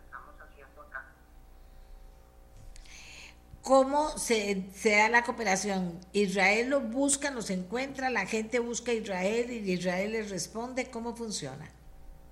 Bueno, ha sido en los dos sentidos. También eh, hemos trabajamos mucho en la zona rural y hemos encontrado algunas oportunidades donde podemos colaborar y también tenemos personas que se acercan a la embajada y, y es una manera de hacer match entre lo que hacemos en la embajada y las necesidades que tiene Costa Rica también tenemos programas regulares en Israel, donde participan profesionales de Costa Rica eh, y vienen y tropicalizan algunos proyectos de los que conocen allá. Milena, explíquele a las personas que nos escuchan eh, por, qué, por qué el sistema de riego por goteo hizo, cambió la historia de Israel. ¿Por qué? Eh, bueno, Israel es un país que tiene 60% de su territorio desértico, así que eh, la gestión del eficiente del recurso hídrico, así como la protección del medio ambiente, siempre ha estado en su ADN. Y el sistema de riego por goteo ha sido, digamos, la oportunidad o, o lo que ha permitido desarrollar la agricultura de Israel eh, floreciendo los desiertos. Eh, tienen muchísimos productos que uno jamás creería que pueden producir, como aguacates, fresas. Entonces, la clave de todo esto ha sido el riego por goteo. Eh, gracias, Milena. Kimberly Vargas, experta en riesgo por goteo, en, en, riego por goteo. ¿Qué es riego por goteo, Kimberly? Cuéntanos. Buenos días a todos. Amelia, muchas gracias por el espacio. Encantada de compartir acá con, con Milena. Eh, Nandan Jane es una empresa israelita eh, que está acá en Costa Rica, al igual que otras que tenemos de tecnología eh, israelita y tal como lo decía doña Milena, es una fue un desarrollo que se realizó o una transformación de una adversidad que tenía un país tal y cual lo tiene Israel, ¿verdad? Con condiciones de suelo eh, áridas, además sumado a eso un recurso limitado hídrico. Y de ahí nace, en medio de esa adversidad, eh, nace el desarrollo de tecnología de, punta, eh, tal y cual lo ha desarrollado y son líderes hoy mundiales Israel en esta tecnología. El riego por goteo realmente consiste en darle a la planta la necesidad hídrica que necesita. La necesidad hídrica va de acuerdo a las condiciones que tengamos de suelo, de clima, eh, del mismo cultivo en sí. Y entonces a través del sistema de goteo nos permite darle a la parte radicular la cantidad de agua necesaria sin caer en desperdicio eh, y además esto suma, ahora que estamos hablando del tema del medio ambiente, a que es uno de los sistemas a nivel mundial más eficientes. La eficiencia de un sistema de riego va alrededor de un 90 a un 95% de eficiencia y esto eh, permite que haya un consumo de agua eh, que sea equilibrado, que sea realmente lo que necesita la planta y que además eh, se sume que bajo un sistema de riego no es solo el aporte de agua, doña Amelia, sino también el tema de cómo le sumamos fertilizantes a la planta o cómo podemos hacer control eh, fitosanitario en la planta, pero de manera eficiente. Eh, con precisión, sin desperdiciar los recursos. Acá en Costa Rica estamos muy acostumbrados a que a que tenemos el recurso hídrico, ¿verdad? Cuando yo hablo con mis compañeros de Israel o de otros países, incluso de Sudamérica, que tienen el, recurso hídrico limitado, realmente uno dice, bueno, somos afortunados. El problema es que de ser afortunados caemos muchas veces en, en no usar adecuadamente los recursos que tenemos creyendo que son infinitos y no son finitos y nosotros tenemos la responsabilidad como un país afortunado de hacer el uso eficiente de estos recursos. Entonces, básicamente en eso consiste el sistema de goteo, doña Amelia. Cuando hablamos de goteo, Kimberly es gota a gota. Es gota a gota, es un sistema eh, que permite, son mangueras de polietileno que tienen un, gotero integral. Ese gotero integral es, es, con tecnología, ¿verdad? Anteriormente habían agricultores que cogían mangueras ciegas de estas que usamos para jardín y le hacían huequitos con, con clavos, ¿verdad? Eh, creyendo que ese era el, el sistema de goteo y realmente es una tecnología que se desarrolló y en esa pastilla lo que permite es que haya un caudal eh, por litros por hora que le vamos a dar y que mediante un eh, desarrollo hidráulico del sistema y tecnificado permitamos saber cuánto es el tiempo de riego que yo necesito aplicar para darle la lámina a la planta que necesita o el agua necesaria que esa planta necesita para producir, para poder eh, tener todo su, su proceso biológico y su desarrollo. Eh, esto, bien tecnificado, permite que haya eh, ahorros incluso de un 30% en cuanto a, consumo de agua, en cuanto a consumo de fertilizantes y por supuesto eso va de la mano del consumo eléctrico, ¿verdad? Cuando tenemos sistemas eh, que están activados mediante bombas. Y este, además de esto, como le estamos dando la, el agua que realmente necesita la planta, vamos eh, a permitirnos tener rendimientos incluso a veces duplicados. Eh, entonces, esto, esta es la parte atractiva para el agricultor, ¿verdad? Eh, cuando ya ve un ahorro en, en la parte económica, entonces dejamos de pensar solo en la parte ambiental, que para mí significa muchísimo, pero muchas veces el, el agricultor lo que necesita ver es el ahorro en tema económico. Y bueno, este sistema al ser tan eficiente permite que, podamos tener un ahorro y además mejores rendimientos, que es lo que se espera de, un sistema de goteo eficiente. Bueno, ustedes hablan de bosque en Guanacaste también, que se ha usado este sistema en las faldas del volcán Irazú. Eh, ¿Cómo les ha ido con estas experiencias en Costa Rica? Sí, bueno, a lo largo, no solo en, Guanacaste, sino que tenemos hoy día sistemas de riego a, lo largo de todo el país. Eh, antes, doña Amelia, se tendía a creer eh, que solamente en la zona de Guanacaste, por ejemplo, que es nuestra zona como más seca, se necesitaban los sistemas de riego y era muy común que uno llegara a visitar empresas y que ya tuvieran la cultura del riego o el conocimiento de estos sistemas. Eh, pero cuando íbamos a zonas eh, más eh, Caribe o más Atlántico, donde sí hay más precipitaciones, la gente no creía que fuera necesario el sistema de riego. hoy día yo sí le puedo decir que esto se ha ido rompiendo, ¿verdad? Estos paradigmas y la gente sabe que con el cambio climático que tenemos hoy día, eh, y cuando ya no podemos predecir que tenemos época seca y, invierno tan marcado, sino que hoy día en verano llueve y en invierno tenemos estas, estas sequías de semanas, entonces eh, nos ha, permitido que se rompan esos paradigmas y que hoy día eh, vean el beneficio de los sistemas de coteo incluso en zonas como, como las que usted mencionaba, ¿verdad? Las faldas del Irazú, pero también en zona atlántica, también en Caribe, donde la gente sabe que periodos de sequía pueden reducir eh, la incidencia foliar, la floración, el llenado de fruto. Entonces que se necesitan estos sistemas para, yo diría que es muy poco, muy limitante decir que es un seguro de cosecha, pero bueno, también se vuelve un seguro de cosecha, pero además tiene eh, mejoras para poder asegurar que los rendimientos y la producción se nos van a dar pese a los cambios climáticos que hoy día no podemos controlar. Eh, podemos medir, sí, y, los sistemas tecnológicos de Israel, de goteo, siempre van de la mano de la tecnología en cuanto a sensores, estaciones climáticas, porque son varios factores los que inciden, ¿verdad? Es suelo, es clima, es el recurso hídrico.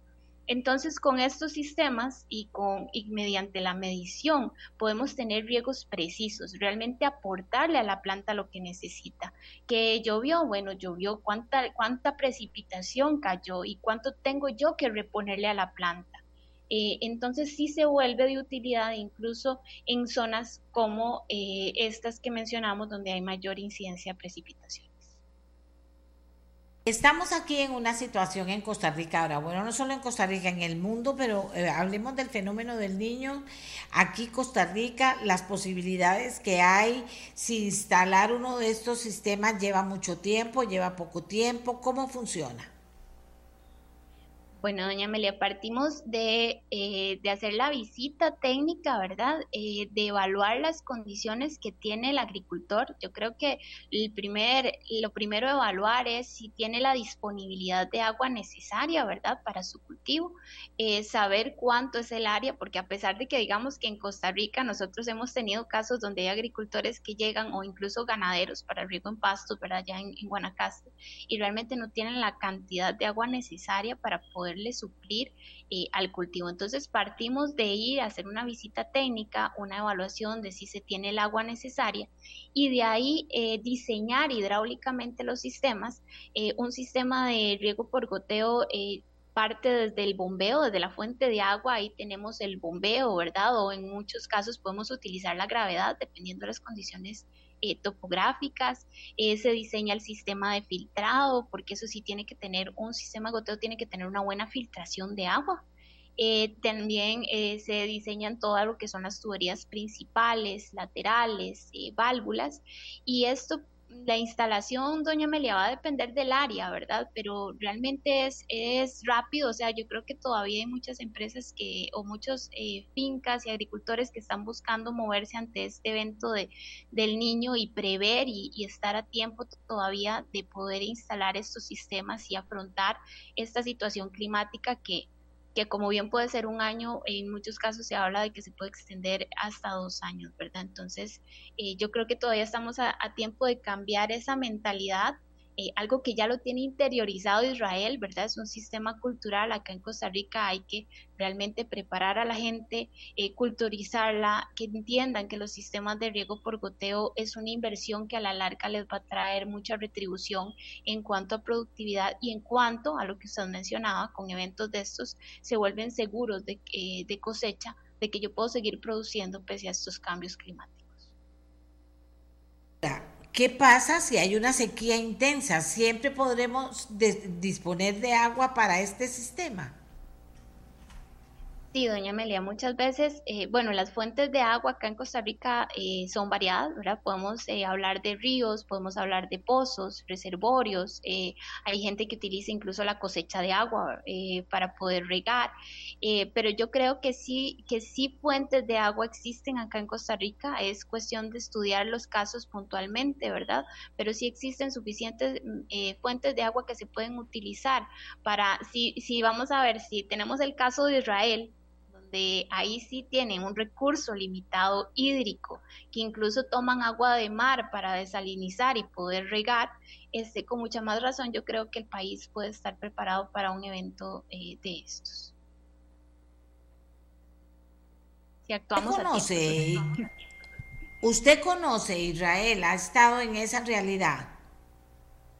Sí, es una realidad. Eh, vamos a ver, ese es enriquecedor, doña Amelia, y yo siempre lo tomo como una experiencia eh, de vida, ¿verdad? Cómo, eh, cómo esta gente transformó una adversidad en, en, algo positivo y en algo que se volvió una en una tecnología mundial, ¿verdad? Es que desarrolló, no se sentó a llorar con las condiciones que tenía y a decir que no podía producir y que el país no podía salir adelante, sino que buscó en medio de la adversidad cómo unirse, este, cómo hacer sus kibbutz de producción en aquel entonces, ¿verdad? Y preparar su tecnología para poder desarrollar en medio del desierto. Entonces, eh, yo creo que la experiencia de Israel es enriquecedora, que tenemos una bendición de tener por acá la, a la embajada y empresas eh, como la nuestra de origen israelí. Yo creo que hay bastantes acá en el país que pueden aportar eh, toda la experiencia que se tiene allá para poder beneficiar al país y a la agricultura.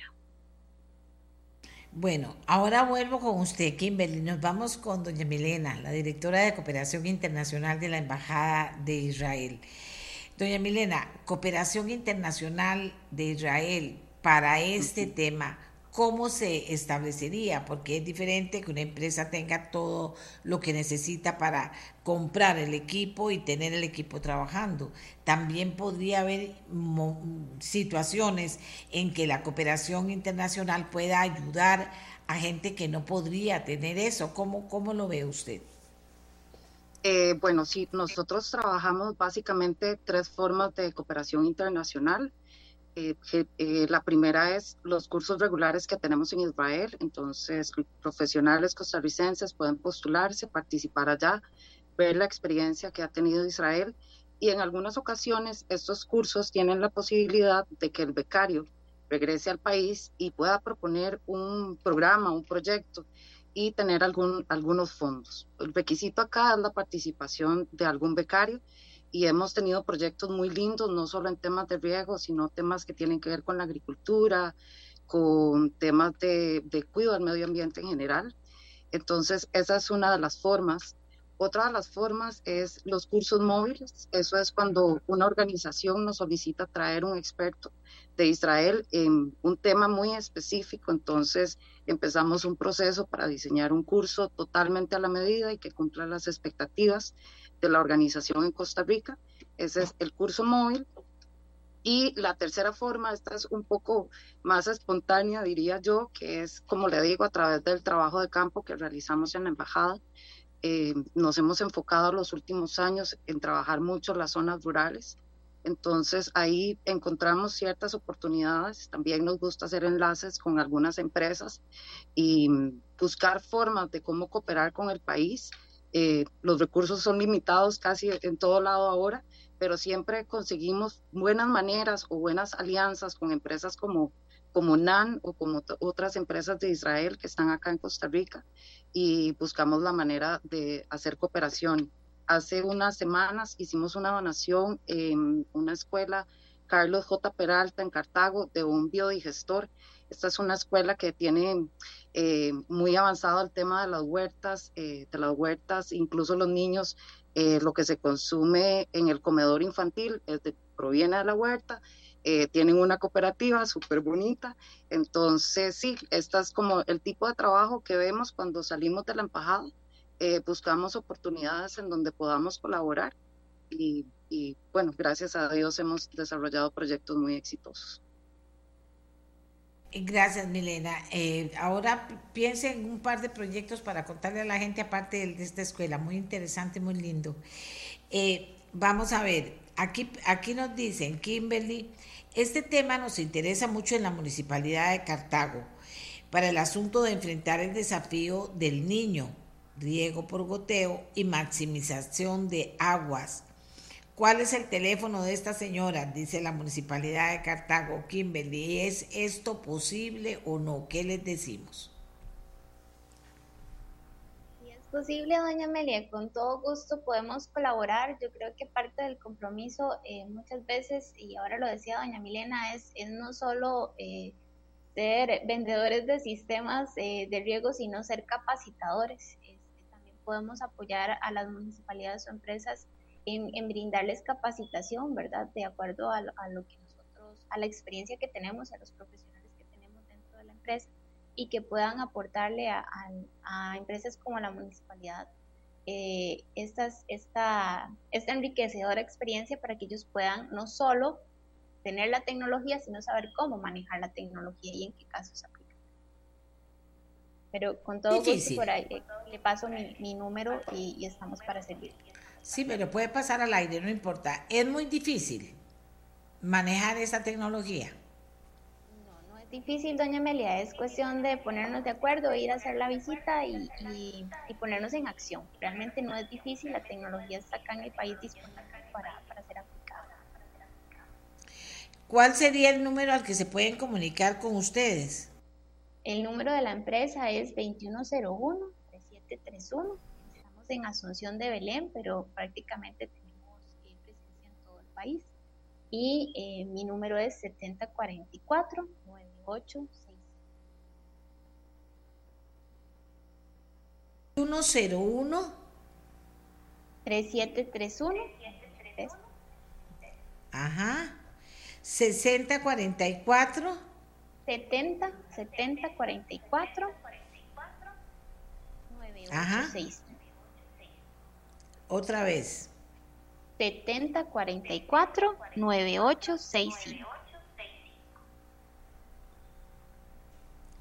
9865. Es que ve que la preocupación y otra gente que me ha escrito, por eso le dije que le diéramos el teléfono al aire, eh, la preocupación está en que, bueno, tenemos la preocupación de que viene el niño, del tema de la sequía. No sabía de esta tecnología o me habían contado y pensaba que era algo muy difícil o estoy interesada en poder investigar y, y poder ver si es posible que mi empresa pueda contar con eso. Me explico. Va a generar uno esa, esa necesidad por el momento que estamos viviendo en el país.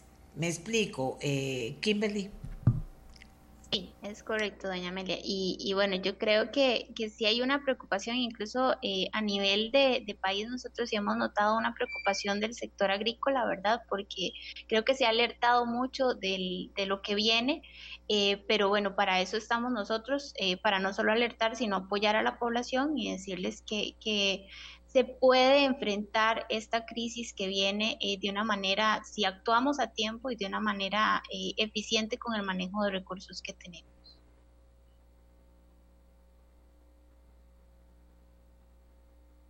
Activarlos, porque a mí me parece importantísimo.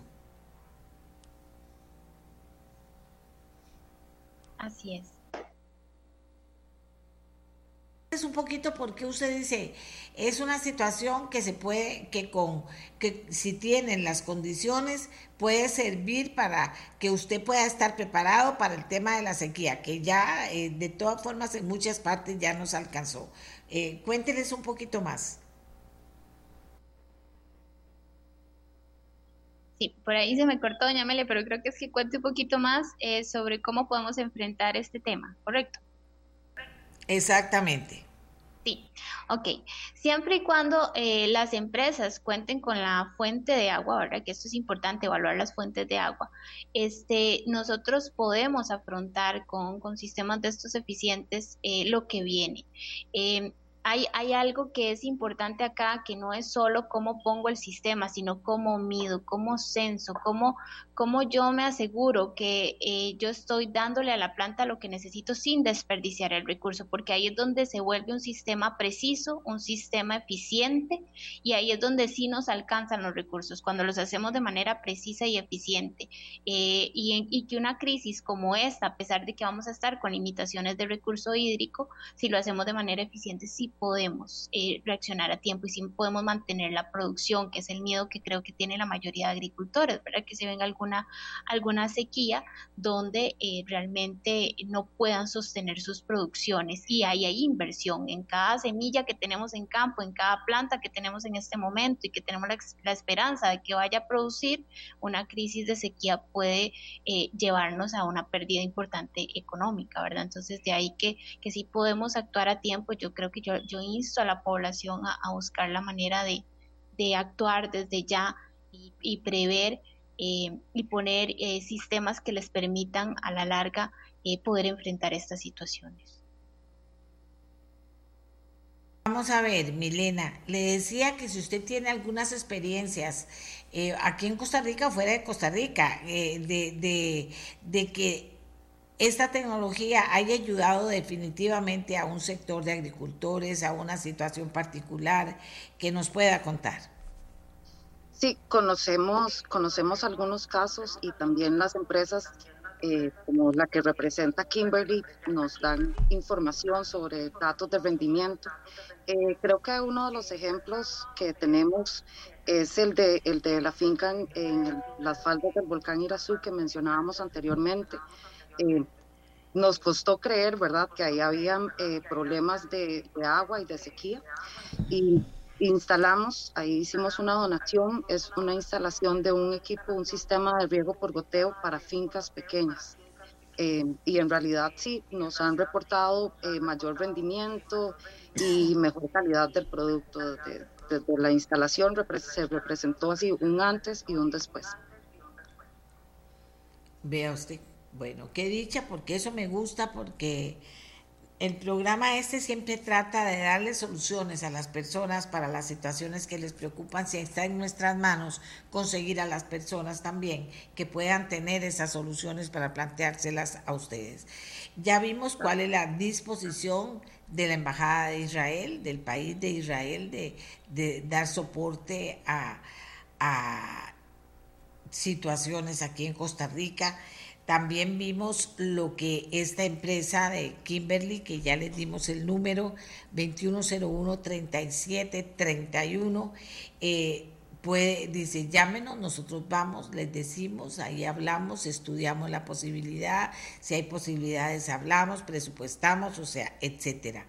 Esto puede marcar una diferencia en muchas personas en muchas municipalidades que también están llamando, por eso cualquier cosa, yo siempre me dejo el número cuando damos un número aquí para poder eh, eh, indicarle a las personas. Vamos a ver, para poder indicarle a las personas. Bien, eh, como cierre, doña Milena, ¿qué nos puede decir? Ya se nos acabó el tiempo, pero ¿qué no quiere, qué le gustaría que quedara claro de lo que usted nos está de lo que usted, mm, de su participación en el programa sobre el tema. Bueno, me gustaría que quede, digamos, como que la gente sepa, bueno, que conozcan los proyectos que desarrollamos de la embajada. Es a veces no tenemos la posibilidad de contar con estos espacios para poder exponer el trabajo que realizamos y bueno, que se acerquen para ver qué podemos desarrollar de manera conjunta. Eh, pueden hacernos las consultas sobre las becas, también las pueden encontrar en la Cancillería, en la página del Ministerio de Relaciones Exteriores de Costa Rica, eh, o llamar a la embajada directamente y ver las posibilidades de cooperación. No necesariamente es financiera, pero eh, generalmente es cooperación técnica.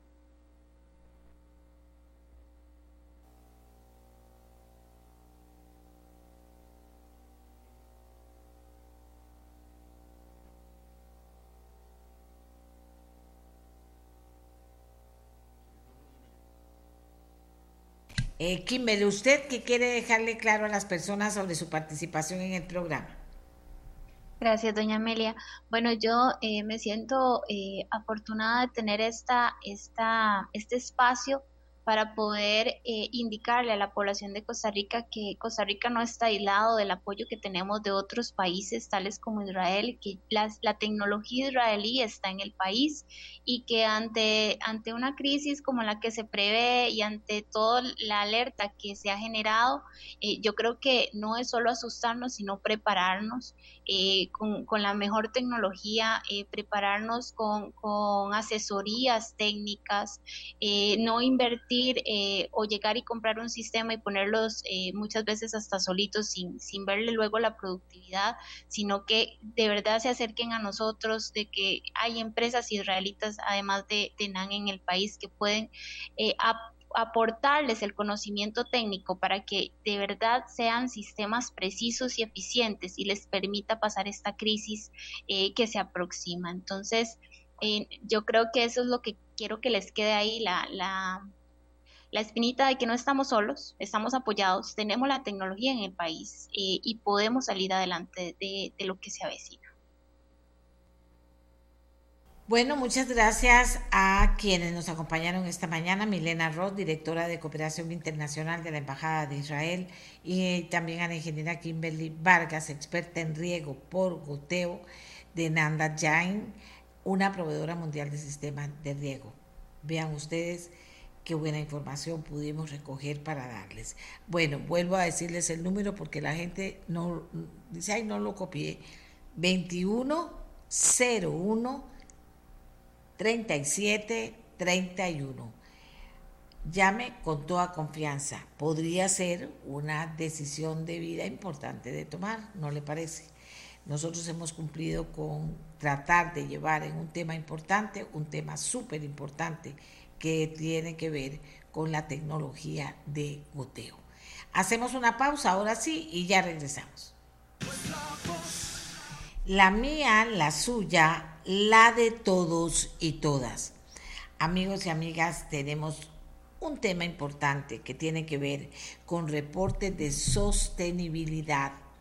¿Por qué? Porque esta es una práctica importante que realizan las empresas cuál es el fin de un reporte de sostenibilidad, en este caso inmobiliario. Portafolio Inmobiliario es la primera empresa desarrolladora y operadora de activos en Costa Rica que presenta un reporte no financiero bajo estándares internacionales GRI. ¿Qué es esto? Que promueven la transparencia y rendición de cuentas. Todo lo que sea rendición de cuentas y transparencia es importante conocerlo. Eh, Daniel, Daniel Villafranca, director de sostenibilidad de Portafolio Inmobiliario, está con nosotros para ir desgranando tema a tema para que usted lo entienda bien y vea la importancia que tiene y también para que motive a muchas empresas a seguir con prácticas que tienen que finalmente que terminan con transparencia y rendición de cuentas. Eh, don Daniel Villafranca, cuénteme qué es un reporte de sostenibilidad inmobiliario. Buenos días, doña Amelia. Eh, muchas gracias primero por la, por la invitación. Eh, sí, a ver, un reporte de sostenibilidad es, es una herramienta que se utilizan, está muy, muy en, tendencia en el mundo para, para poder contar y describir cuáles son las acciones concretas y los resultados y los impactos que tiene una organización en su camino hacia, hacia la sostenibilidad. Nosotros desde Portafolio Inmobiliario eh, tenemos un, propósito muy claro que es impulsar el desarrollo a través de la transformación de las ciudades eh, y por eso es que creamos una estrategia de sostenibilidad ya hace cinco años muy, muy robusta, muy amarrada al, al centro del negocio y bueno, con este reporte de sostenibilidad lo que estamos haciendo es plasmando todo este camino, ¿verdad? Todas esas acciones, todos los, los hitos que hemos logrado, eh, justamente para, como decía usted, para, para un ejercicio de rendición de cuentas y de retroalimentación con nuestros principales públicos de interés. Ok, dice que es la primera empresa desarrolladora y operadora de activos en Costa Rica que presenta un reporte no financiero bajo estándares internacionales GRI. ¿De qué estamos hablando? Hay, hay, hay, diferentes herramientas, ¿verdad? Entonces están las memorias, los informes y los reportes de sostenibilidad. Una memoria es un ejercicio voluntario donde uno cuenta una historia en sostenibilidad. La diferencia con un reporte es que el reporte sigue una metodología este, muy clara que permite comparar año con año las mismas métricas. Usted no, puede salirse libremente de, de, un libreto, sino que GRI, que es el Global Reporting Initiative, ¿verdad? Es, una, es una organización en Estados Unidos que es la más eh, respetada en temas de, de, reportería no financiera, eh, presenta una estructura en la cual uno se adhiere a esa estructura para poder compararse año con año. Entonces, por ejemplo, si yo tengo una huella energética, yo pongo la huella de energía bueno, huella de residuos del año 2022 de un alcance determinado y me permite en el 2023, en el 2024, en el 2025 ir comparando ese desempeño, ¿verdad? Entonces el desempeño en las operaciones, ¿verdad? En la parte ambiental, en la parte social y en, la, y en los temas de gobernanza. Entonces, esa es la diferencia entre un memoria, un, informe y un reporte y Global Reporting Initiative, ¿verdad? Que como le decía, es esta organización que normalmente en, en, Latinoamérica el 75% de las empresas más maduras utilizan este marco de reportería para, para justamente describir su, su desempeño en temas de sostenibilidad. Ahora, ¿cuál es la importancia que una empresa como portafolio inmobiliario eh, eh, desarrolle esta forma de rendir cuentas? ¿Cuál es la importancia? ¿Cuál es la diferencia? Claro, a ver, yo, creo que es, es, es muy, muy claro las presiones que tenemos eh, las empresas y la, sociedad por los cambios que están dando en, el planeta. Las, para, para tener una, una economía eh, próspera, se necesita una sociedad ¿verdad? estable y para eso ocupa un ambiente, un ambiente seguro y, y entonces bajo esas presiones eh, de inversionistas, de, clientes, de comunidades, de colaboradores, para que las empresas tengan un rol más activo en, temas de sostenibilidad, es que se vienen generando muchas acciones desde hace muchos años, ¿verdad? Que a hay más empresas que pasan de la responsabilidad del empresarial a algo mucho más, bueno, un nivel más, más evolucionado, más maduro de integración de la sostenibilidad.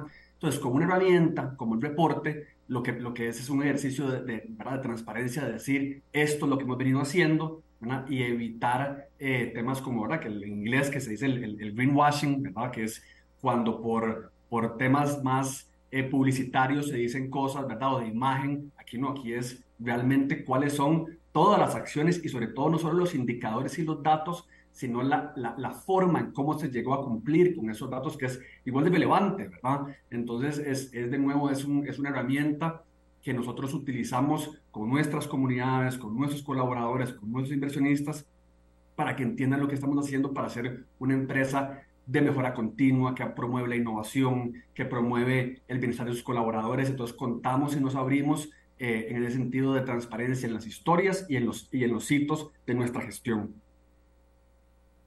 Es un tema de credibilidad y de crecimiento de Ok, portafolio inmobiliario inclusive lo, le hicieron un reconocimiento por la forma en que trabaja. Yo he visto en los proyectos árboles, he visto parques a la par, he visto una serie de, mm, de cosas diferentes a otros proyectos de edificios o de centros comerciales, etcétera. ¿Eso marca una diferencia de portafolio inmobiliario o no?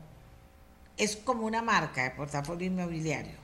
Es, es, es una forma de hacer, de, de, hacer bueno, nuestro, nuestro, de cumplir nuestro propósito, nuestra forma de, de, trabajar. Nuestra estrategia, como le decía, tiene cuatro grandes ejes. Un eje que, que, es, que es operación circular, que tiene que ver con cómo mitigamos nuestras huellas en la fase, en la fase de operación. Como usted bien lo decía, nosotros diseñamos, desarrollamos y operamos activos, tenemos todo el ciclo, entonces nuestra estrategia tiene que englobar toda esa, esa complejidad. Entonces, operación circular trabaja los temas de agua, energía, residuos, gases de efecto invernadero.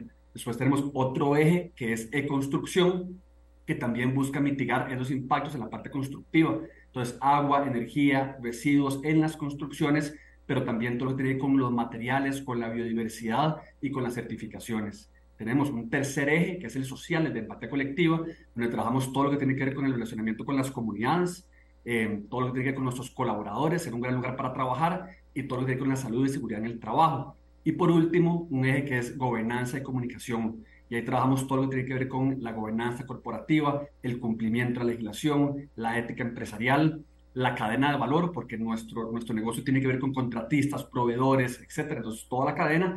Y por último, lo que es reportería y comunicación, que este, el reporte es uno de esos hitos en, en de, estos, o sea, tenemos 102 indicadores, este, donde, doctor Amelia, en, en, diferentes niveles, indicadores de actividades, indicadores de, de, performance, indicadores de management, porque como decía, esto es, esa es la forma en que nosotros, en la que, en la que trabajamos, ha sido todo un cambio organizacional desde hace muchos años, donde ha habido un esfuerzo muy importante de todos los colaboradores para integrar la sostenibilidad en el centro del negocio. Entonces, sí se plasma en, en, el diseño, por supuesto, se plasma en el diseño, se, se plasma en la forma en que construimos y se plasma en la forma en la que operamos. ¿Cómo, ha, cómo les ha resultado ese, e, ese, esa comunicación con la comunidad? A ver, el, el, en, en empatía colectiva, como les decía, en el eje de, de, de en el tema material de financiamiento comunitario, nosotros tenemos tres grandes, tres grandes objetivos, ¿verdad? Que es eh, crear vínculos de confianza con las comunidades. Para eso el tema de la comunicación es totalmente relevante. Entonces creamos unos canales de comunicación permanentes con las comunidades alrededor de nuestros proyectos.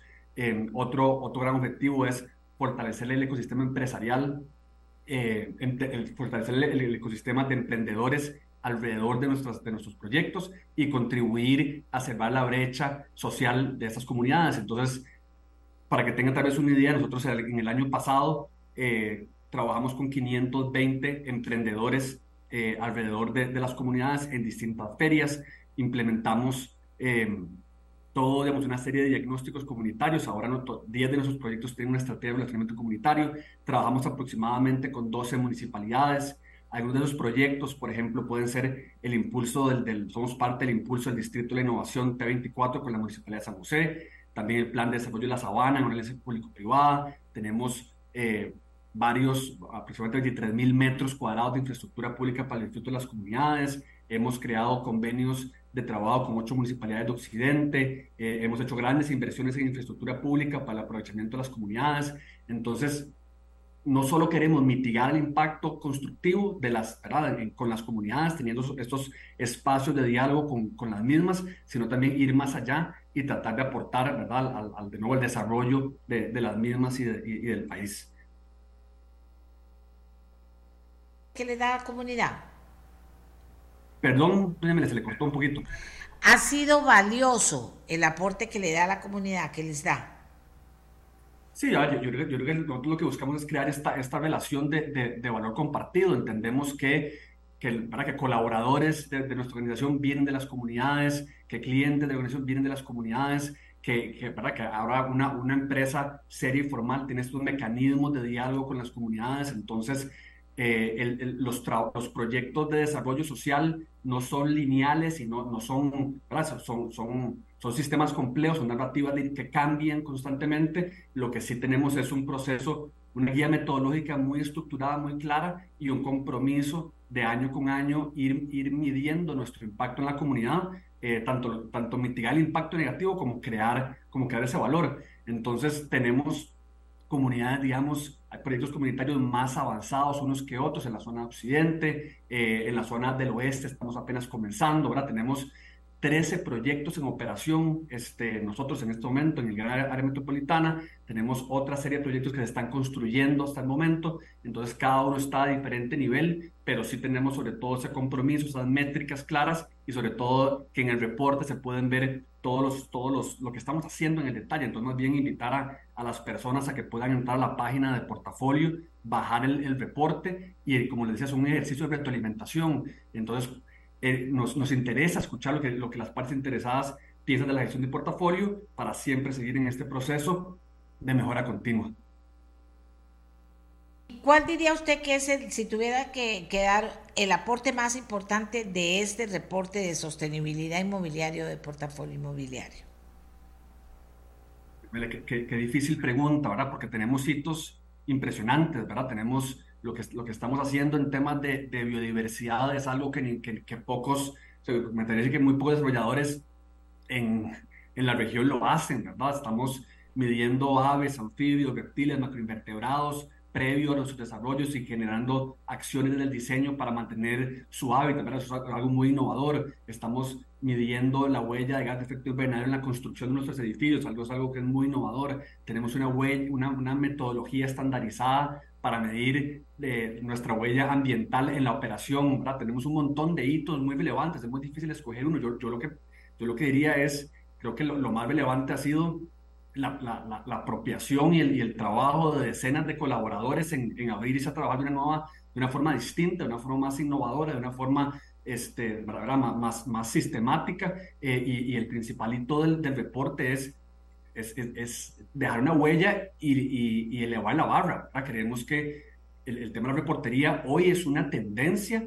Próximamente esto va a ser eh, algo, algo obligatorio de las empresas por, por, por todos los cambios que se están dando a nivel, a nivel de inversionista, a nivel de bancos, a nivel global.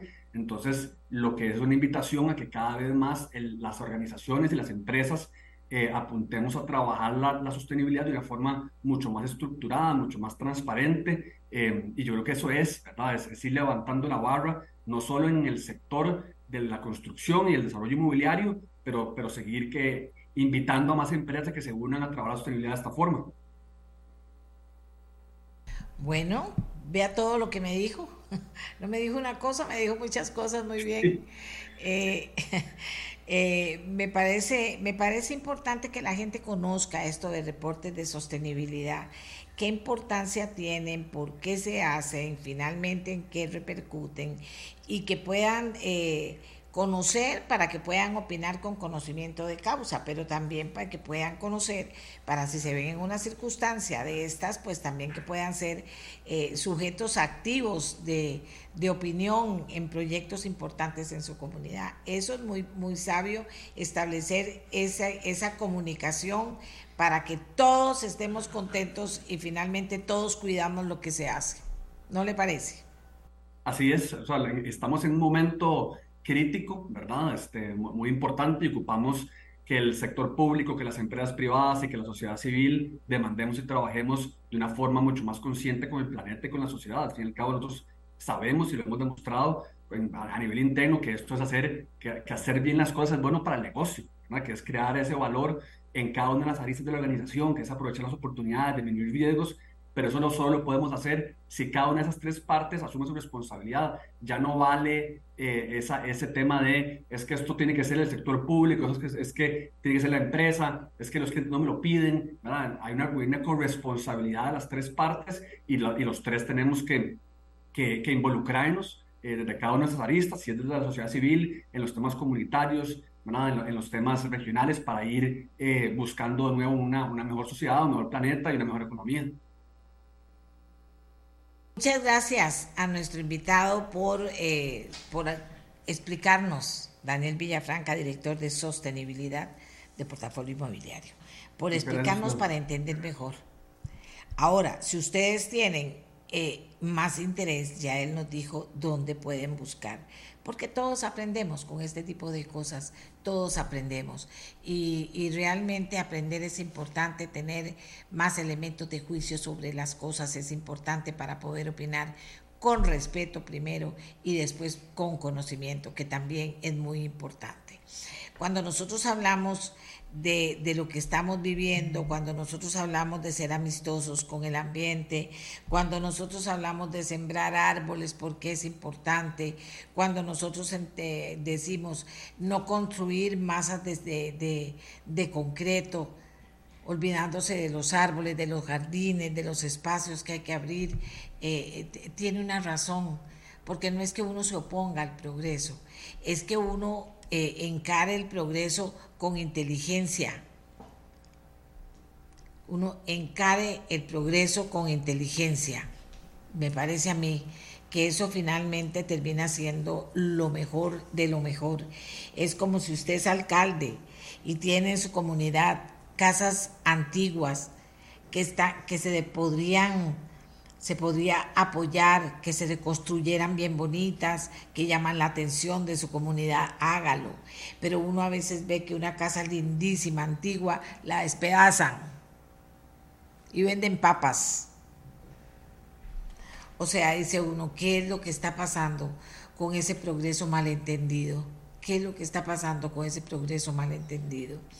Y hay una, una canción, eh, hay una canción de Roberto Carlos que habla del progreso y ahora pensé que me gustaría que la escucháramos como parte del programa, porque estamos, bueno, ya nos queda una semana del mes del ambiente y hemos estado hablando mucho del tema ambiental, pero queremos seguir hablando desde muchas perspectivas del sistema ambiental.